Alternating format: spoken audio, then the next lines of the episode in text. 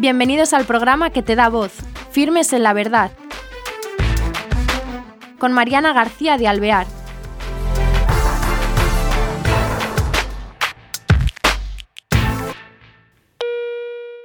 Hola queridos oyentes, bienvenidos a este nuevo programa de Firmes en la Verdad.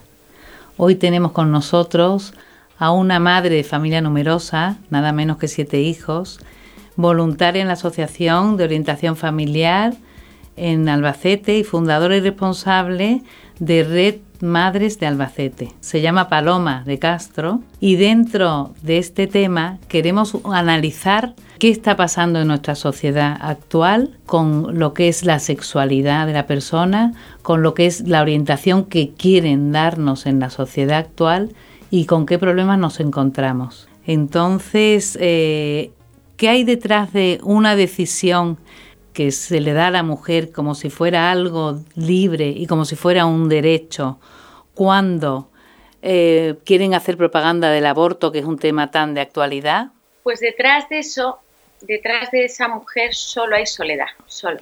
Yo a lo largo de estos años que he tenido la suerte de tratar a muchas mujeres, cientos de mujeres, porque son muchos años, y cada una tiene una realidad, porque no hay dos mujeres iguales. Pero lo que sí tienen todas en común es una soledad cuando a una mujer se le dice, eres libre de tomar tu decisión, en realidad le están diciendo, búscate la vida, porque yo no te voy a ayudar. Es soledad. En cuanto esa mujer, con cualquier problema que sea, eh, descubre una mano, se agarra, se agarra fuerte, porque la soledad es lo peor que el ser humano puede tener. Y ante un embarazo inesperado, que es una situación realmente, pues además siempre, pues eso, como dice la palabra, inesperada, ¿no? Y, que, que, bueno, que infunde miedo Miedo porque es algo nuevo o miedo por, por las circunstancias que me rodean. Cuando alguien tenemos miedo, por lo que sea, lo que siempre buscamos es compañía. Cuando un niño llora por miedo, siempre busca a su madre, busca a alguien. Cuando estamos solos en la oscuridad, siempre buscamos, llamamos a alguien.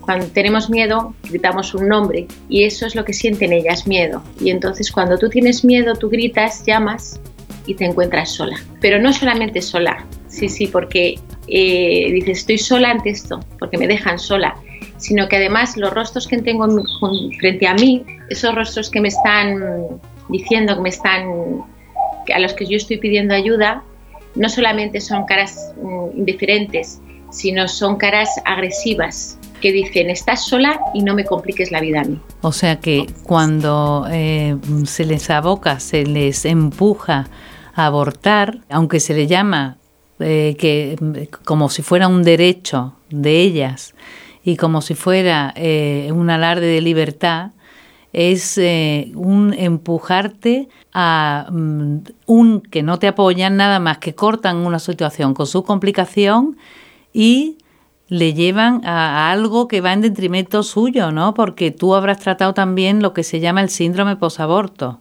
Sí, vamos a ver, eso es lo que dice, bueno, en realidad, eh, el aborto es un reflejo claro de esta sociedad egoísta, individualista, de decir, cada uno que se solucione la vida. Y eso es cuando dices, bueno, podemos, es el, síntoma más claro de un egoísmo brutal. Bueno, ellos te dicen que te ayudan a solucionar la vida porque te quitan el problema, ¿no? Bueno, claro, te quitan el problema que es acabar con la vida de, esa persona que viene al mundo y entonces esa es la, pero en realidad es un egoísmo, es un individualismo, búscate la vida búscatela y, no me la compliques. Eso es lo que dicen. Pero, pero dices, el aborto, me estás hablando ya directamente de lo que son las consecuencias, ¿no? El síndrome posaborto. Que el síndrome posaborto es una cosa muy fácil de comprender. Vivimos en un mundo ahora mismo en el que es de las emociones, ¿no? Y de los sentimientos. Mm. En la que estamos enalteciendo todo ese tema de, las, de los sentimientos y de las cosas y de las emociones, de cómo nos marcan el corazón, ¿no?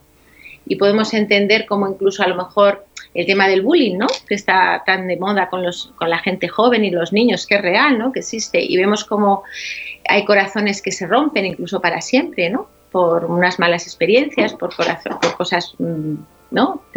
Por una simple agresión o por un maltrato verbal o por lo que sea, cómo se puede marcar un corazón para siempre, ¿no? Bueno, y luego nos cuesta creer que tú puedas romper un corazón totalmente ante un hecho tan grande y tan irrevocable como es el, acabar con la vida de tu propio hijo. Sabemos que todo nos marca, sabemos que tenemos un corazón delicado, y más las mujeres, que las mujeres somos de cristal, por nuestra complejidad. Somos seres muy perfectos, somos seres maravillosos, somos seres complejísimos de una perfección y de pues única. O sea, realmente el, corazón femenino pues eh, no quiero, esto no es un hablar de feminismo, sino simplemente una realidad. El corazón de, de, la, de la mujer es un corazón muy complejo porque tiene una capacidad inmensa, que es la de amar totalmente y de darse totalmente. Pues eso, esta complejidad lo convierte en, un, en, un, en algo de cristal. Es muy frágil.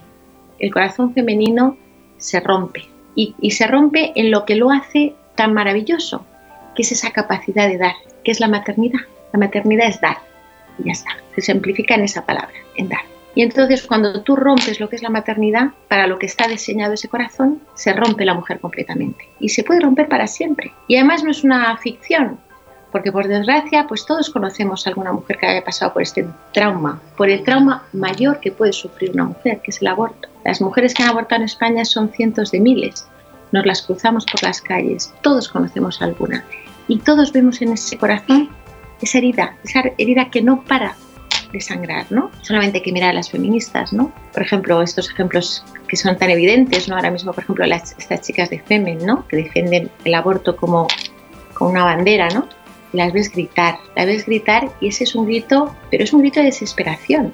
Gritan de dolor porque están rotas y están en realidad pidiendo ayuda y no se dan cuenta. Lo que pasa es que las han engañado. Son mujeres engañadas en las que tienen un corazón herido, con una herida muy grande que no para de emanar y, gritan pidiendo ayuda pensando que, que, que se les va a ayudar de otra forma.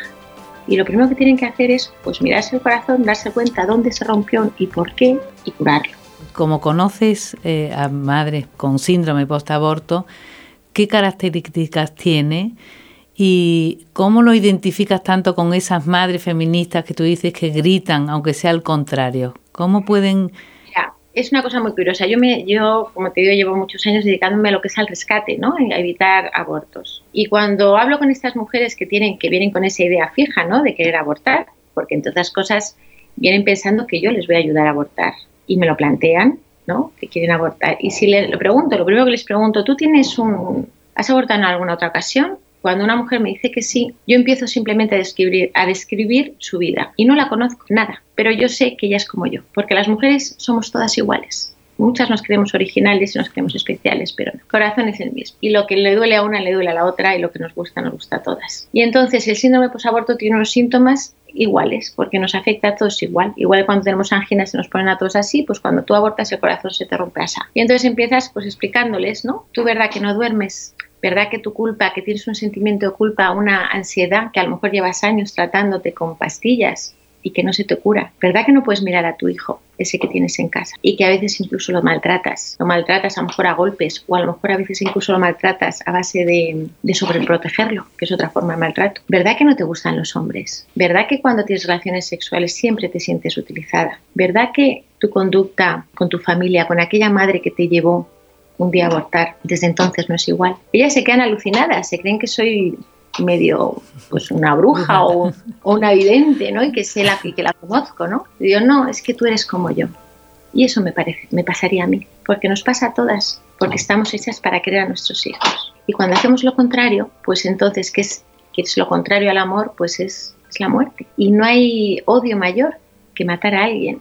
Y no hay aberración mayor que acabar con la vida de alguien. Y no hay y el alguien, si es un ser indefenso como un niño, pues es aún lo, agranda, pero si aún encima ese niño no es el de la vecina, sino que es el mío, entonces entiendo tu dolor, tú estás rota. Entonces, claro, pues dicen, pues sí, incluso les da alivio ver que eso que les pasa, que a lo mejor llevan años, porque es que es así, de psiquiatras, en los que nunca les preguntaron si habían abortado siquiera, o si lo sabían, no dieron mayor importancia, pues muchas veces les da simplemente el saber que hay alguien que lo entiende, ya les da alivio y consuelo. Es decir, porque eso nos, consuela a todas, ¿no? Saber que no estoy loca, ¿no? Esta cabeza loca que tenemos las mujeres que nos maltrata de esta forma, ¿no? Porque no hay manera de apagarla. Pues a veces alivia mucho saber que todo esto que yo siento y todo esto que me está impidiendo ser feliz tiene una razón. Y eso a veces simplemente el saberlo alivia.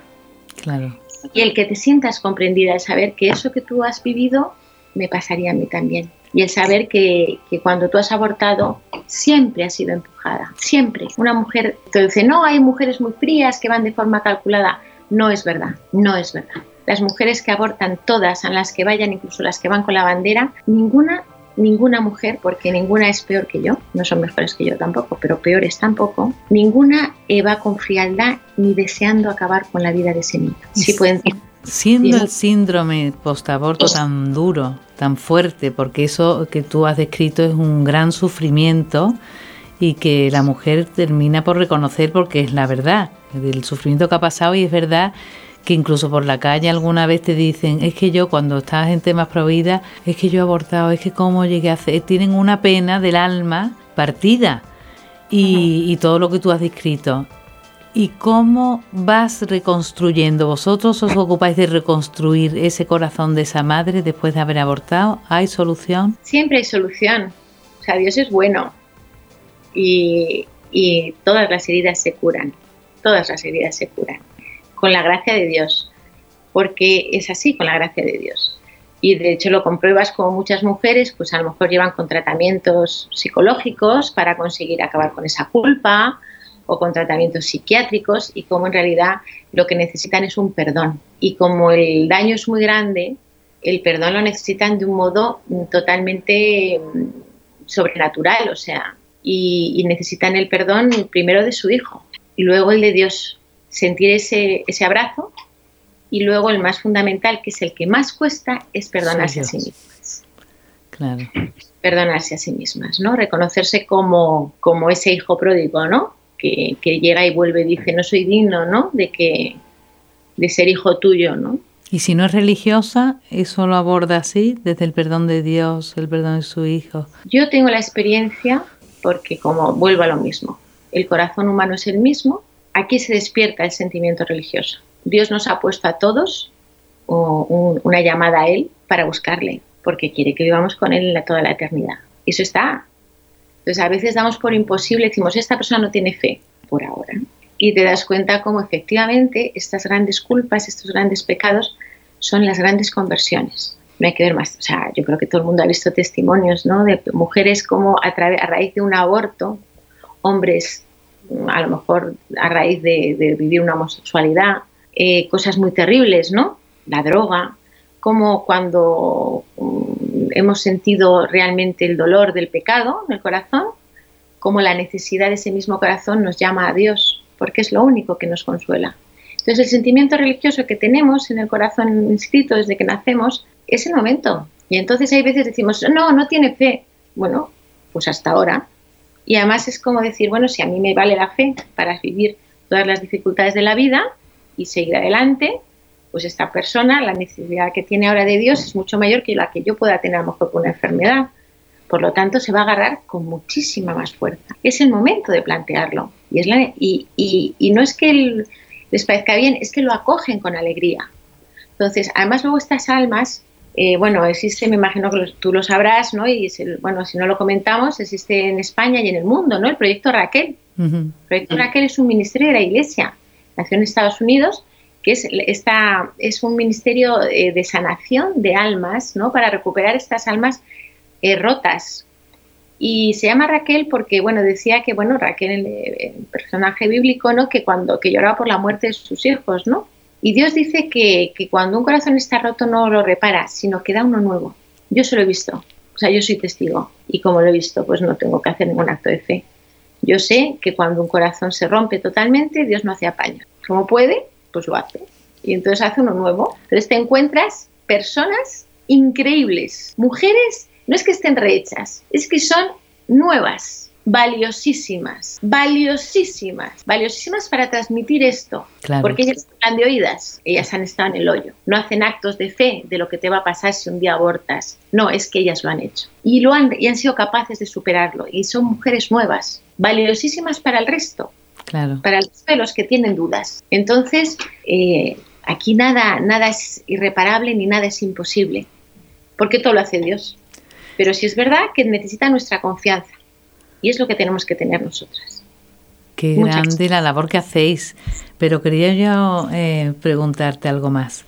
Eh, una mujer que, que mm, llega a abortar, ¿qué es lo que más le presiona? Porque nombra el egoísmo, em, eh, la vida, ¿no? O a lo mejor falta de formación o de, de, enfoque de su vida, pero claro, hay tantas vidas con problemas, hay tanto mm, eh, manera de vivir sin a lo mejor nada más que ocupándose del placer momentáneo, ¿no? En nuestros jóvenes mismos, sin ir más allá. ¿Qué, qué mm, circunstancias, qué, cuáles son las más frecuentes causas de...? te digo lo mismo, o sea, yo por simplificar, porque claro, no nos podíamos poner en la casuística, ¿no? Pero yo por simplificar, vamos a ver, siempre es miedo. Están en un estado de pánico. Yo lo comparo siempre con lo mismo y se lo digo a ellas. El aborto siempre es rápido, ¿no? Porque tenemos la idea de que cuanto más pequeño sea el niño, menos es el daño. Claro, ¿Eh? pero la causa es anterior al aborto, es decir, que se han quedado embarazadas ¿por ah, bueno. Es decir, bueno, eh, se han quedado embarazadas, como le digo siempre, porque la naturaleza es prohibida. O sea, cuando un cuerpo es joven y sano, pues lo normal es, es, el, es la concepción. Dices, ¿por qué tienen relaciones de forma desordenada? Porque efectivamente tú dices, eh, dices, bueno, pues eh, cuando una mujer está, cuando un niño viene en el marco de una familia, de un padre y una madre, pues es que es con dos, o sea, o sea, dos personas de la mano ya se puede poner el mundo por montera y un hijo no es miedo y porque es fruto de un amor. El problema de esto efectivamente es que los hijos ahora no son fruto del amor, fruto de la casualidad. Eh, de, de la casualidad. Claro, porque no les deshacen la vida, como quien dice, porque son jóvenes. Bueno, ¿Hay más abortos de chicos jóvenes? ¿Hay mucho embarazo ahora más o menos que antes? Bueno, eso es así, claro, vamos a ver, en la medida en que se va aumentando, disminuye la edad de, de iniciación sexual y cada vez son más personas, pues los, los embarazos son más numerosos y claro, no, ahora mismo la sociedad actual no plantea otra salida más que el, el aborto, ¿no? O sea, no se entiende una madre adolescente. Luego te quiero decir que, vamos, yo por mi experiencia, las adolescentes eh, son mujeres, son, se, se, convierten en mujeres luego cuando son madres, pero eh, que no inconscientes, o sea, la juventud es inconsciente y el miedo a, los hijos no suele tener, igual que son capaces de coger un cachorrito que se encuentra en una esquina de la calle y lo miman y lo cuidan y le visten, pues la idea del niño no les asusta, no les asusta. Más, eh, yo veo más eh, en mujeres mayores, en mujeres ya como con una vida más asegurada, ¿no? Más seguronas, las mujeres mayores son más, somos más miedosas, ¿no? Con la edad el miedo acrecienta en nuestras vidas, ¿no? Y lo que pasa es que las adolescentes para salir adelante en esas circunstancias de un embarazo inesperado siempre van a necesitar la ayuda de, sus padres. Entonces, si el padre o la madre no, no le tiende esa mano, pues entonces se ven muy solas. Siempre soledad, siempre soledad. Y entonces, claro, efectivamente, el aborto es una consecuencia de esta sociedad hedonista en la que vivimos, en la que todo está hipersexualizado, en el que las relaciones sexuales se les vende a nuestros jóvenes como algo que carente de, importancia, banalizado totalmente. El sexo es una herramienta más para de placer. El sexo y el amor está totalmente separado. Pues todo esto que estamos viendo, ¿no? Que vemos continuamente y que efectivamente nuestros hijos están imbuidos. O sea, un chico de hoy en día de 14 años no entiende el concepto del matrimonio para, para, tener que tener relaciones sexuales. ¿Por qué? Si se quieren, ¿no? ¿Por qué? Si, si yo quiero muchísimo a mi novio, ¿por qué no me voy a entregar a él? ¿Por qué? Bueno, porque efectivamente nadie se lo ha explicado, porque a lo mejor su madre y su abuela ya eran madres solteras, porque su madre a lo mejor tiene otros, claro, estamos viendo generaciones ahora ya, segundas generaciones, ¿no? Hijos de, de madres que tienen diferentes hijos de diferentes padres, con toda normalidad, pues entonces no se entiende que, la, que el sexo sea exclusivo para el matrimonio, no se entiende cómo no se explica, si no se explica y hay que explicarlo. Y nos quedan cuatro minutos, se me ha cortado muchísimo, pero ¿qué podemos, qué granito de arena se puede aportar en la sociedad que nos rodea con este con esta descripción de la realidad que estás haciendo, porque es verdad, son familias estructuradas o que han vivido eso, al aborto se le quita importancia porque parece que es un apéndice en vez de ser otro ser humano que está dentro de la madre y ser es matar. ¿Qué podemos hacer? Pues ¿qué podemos hacer? Primero estar convencidos, porque quien no está convencido no convence, jamás. Entonces yo veo personas, los mismos cristianos, ¿no? Pero católicos mm, timoratos, ¿no? Que no que no creemos lo que estamos diciendo. Entonces no pretendas convencer a nadie, ¿no? Y entonces nada, eh, lo de si no hay nada nuevo, hay que dar lo que nos han dado. Nos, dieron gratis eh, la, riqueza de la fe, la riqueza de, de, lo que es la antropología humana, ¿no? que es lo único que nos puede hacer felices, ¿no? vivir como verdaderos hombres y mujeres, ser fieles a nuestra naturaleza. El ser humano está hecho para amar y, y la maternidad es el amor. Creérnoslo de tal forma que cuando hablemos de ello, convenzamos al que tenemos delante, porque nosotros tenemos lo mejor, porque nosotros tenemos la verdad, porque la verdad existe, no es mentira, la verdad existe. Y entonces cuando tú la muestras, además la verdad es sencilla, es, muy sencilla. Y cuando se muestra, brilla tanto que al de enfrente lo deslumbra. Por desgracia, la mayoría de estas personas no han visto nunca ni un hilo de luz, porque son hijos de su tiempo. Y nosotros que somos tan afortunados, que un día nos deslumbró esa luz, tenemos la obligación de mostrarla, de mostrarla como lo que es, como algo maravilloso, mostrarlo como algo amable, como algo que es capaz de, llenar todos los corazones del mundo. Por lo tanto, no hay que tener miedo a la verdad, hay que decirla, hay que decirla con alegría, no hay que tener eh, ningún respeto humano a pensar que haces daño, no, si el daño ya se está hecho, el daño ya está hecho, nosotros solamente podemos hacer bien, mostrando esa verdad que va a llenar ese corazón que tú tienes enfrente como tienes siendo tú el tuyo. Y sin miedo, con alegría, pues se va a hacer porque lo hace todo Dios. Con esa confianza de decir, bueno, yo hago lo que puedo, que Él lo hará todo. Y como hicieron los primeros cristianos, estamos en esta fase, en otros tiempos, nuestros hijos no se mueren ya de hambre, gracias a Dios, pero nuestros hijos se quedan en el camino con heridas muy grandes en el corazón para siempre.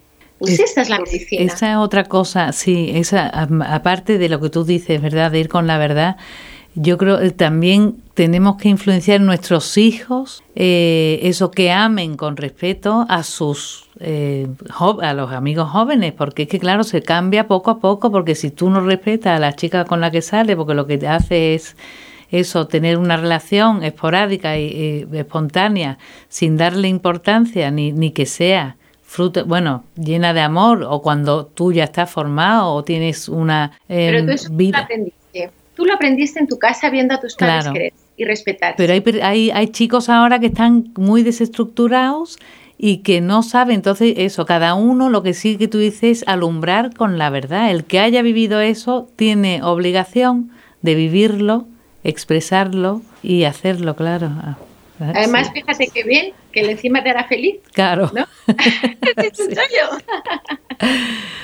pues desde luego es una lucha que merece la pena, esta lucha por la vida, ¿no? Por el acoger a la madre, que aunque aborte, Dios le da un corazón nuevo, eso es precioso lo que has dicho. Y, y entonces, ante esta labor provida que haces en Albacete, ¿cuántos años llevas? Y... Pues empezamos en el 2004 y bueno, podemos decir que, pues gracias a Dios aquí en Albacete hay pues más de 300 niños viviendo que nacieron de esas madres que un día tuvieron una pesadilla. Yo les digo siempre, ¿eh? es una pesadilla que tuvieron, es una tentación a la que fueron capaces de, de sobrevivir. Y no solamente lo bueno es que digas, qué bien que hay 300 niños más en Albacete, no. Es que tenemos 300 madres pro vida. porque la mujer que supera esta tentación es una provida convencida y ella será capaz de convencer alrededor porque ella lo ha vivido. Además es muy bonito cuando ves cómo te traen a una amiga y dicen, oye, por favor, mira, es que tengo una amiga que está pensando en abortar y te llama corriendo. Entonces, lo mejor es ver cómo efectivamente se está sembrando. No nos damos cuenta, pero estamos sembrando. No con esos niños que a lo mejor nunca jamás sabrán que su madre estuvo a punto de, de tirarlos a la basura, sino con esas madres que ellas sufrieron esa terrible tentación y fueron capaces de superarla. Son las propiedades. Fenomenal. Pues Paloma, muchísimas gracias por darnos tu tiempo, por eh, enseñarnos tanto sobre la vida y gracias por tu labor que haces en la sociedad. Y nada, animamos, animamos a nosotros también difundir lo que es Provida viviendo, como dice ella, ¿eh? y expandiéndolo con alegría y porque es la verdad. Y bueno, ya te llamaremos para otro programa, si Dios quiere. Este método es estupendo, pues hasta el próximo programa, queridos oyentes. Hasta luego.